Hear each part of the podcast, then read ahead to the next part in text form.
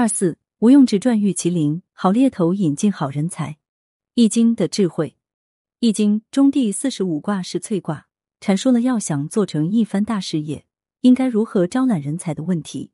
萃在卦中用作萃，萃意思是忧虑，萃又有精华聚集之意。萃卦有经过挑选或是在因缘际会下而重新在一起共事的意义。想要拥有一番伟大的事业，总要招揽人才。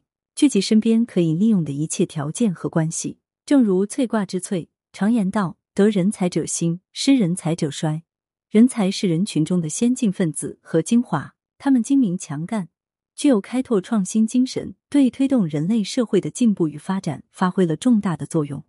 当然，千里马的胜出还需要伯乐的赏识。要想求得好人才，就要有好的猎头去发现，掌握了挖掘人才的方法，主动去发现和寻找人才。要扮演好企业与人才之间红娘的角色，善于为他人做嫁衣。《水浒小传》之猎头吴用，猎头带点野性的味道，顾名思义是要为用人单位猎取至少是中层以上的管理人员。猎头扮演的是红娘的角色，最善于为他人做嫁衣。古语有云：“是有伯乐，然后有千里马。千里马常有，而伯乐不常有。”所以说，伯乐和千里马同样重要。在《水浒传》中，吴用正是扮演了这样一个好猎头的角色。在《水浒》中，卢俊义在梁山排名第二，绰号玉麒麟，一身好武艺，棍棒天下无双，善于使用毛器，可谓是梁山不可多得的人才。然而，出身显赫的卢俊义哪会轻易上梁山呢？这位人才的涌现，还要靠梁山中的好猎头吴用。卢俊义不仅有殷实的家产、显赫的地位、名气很大。而且深有谋略。晁盖身亡后，在山寨做道场时，宋江从僧人大员口中知道了卢俊义这个人。宋江思忖，像卢俊义这样有身份地位的上层人物，对于水泊梁山是很有用处的。深感此人是个人才，吴用知道了宋江的用意，自荐要去说服其前来归顺，但提出要找一人前往。李逵毛遂自荐表示愿意与吴用一同前去。到达京城后，两个人在所住的店里。经过一番乔装打扮，向北京城南走去。吴用装扮成算命先生的样子，李逵则乔装成哑童，两人很是默契，一路摇着铃杵，口中还念念有词。恰好走到卢俊义府前，引来很多人围观。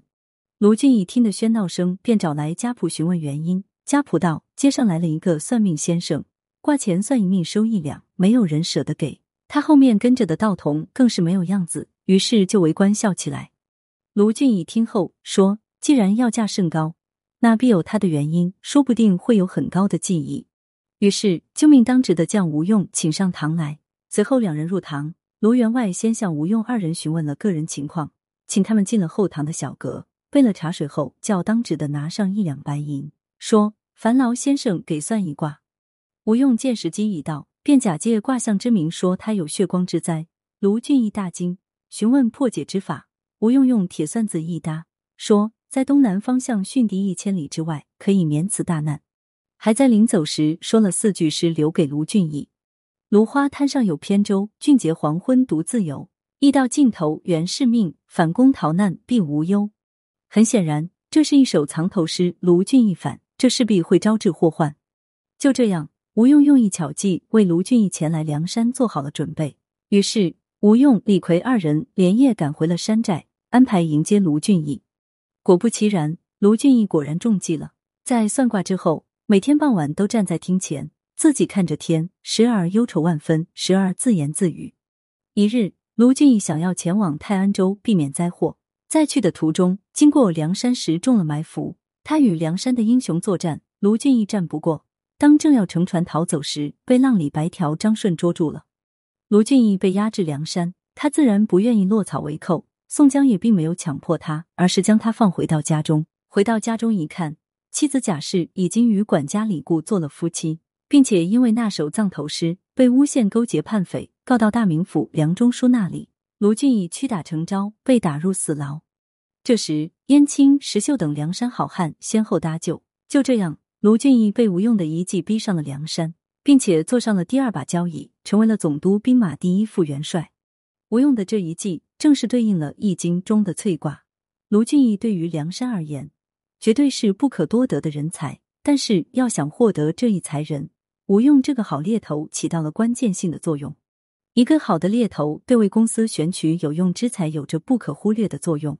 身为领导，在选择人才的同时，也要善于找到一个好的猎头，这样不愁没有人才帮忙了。看《水浒》之小结，《易经》中的翠卦对于人才的选拔有很强的启发作用。当今世界，人才已经成为国家第一位的战略资源。精明的领导者用人时，必须准确识别不同类型的被使用对象，做到心中有数，方能得心应手的使用人才。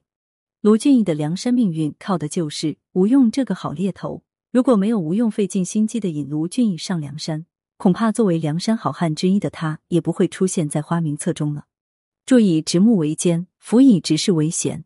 直木出于幽灵，直事出于仲夏。故人君选举必求隐处，真正有才能的人，大多是隐藏在民间。要想将人才发掘出来，当一个好猎头，还需要一些技巧。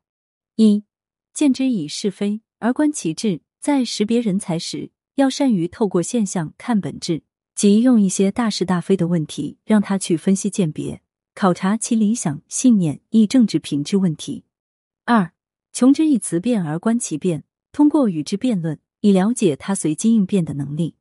三，资之以计谋而观其实，即考察人才解决和处理实际问题的能力。四，告之以祸难而观其勇。检验他在危难的时候是忠勇还是怯懦。五，醉之以酒而观其性，酒后吐真言，在酒后观察一个人的本性和真情。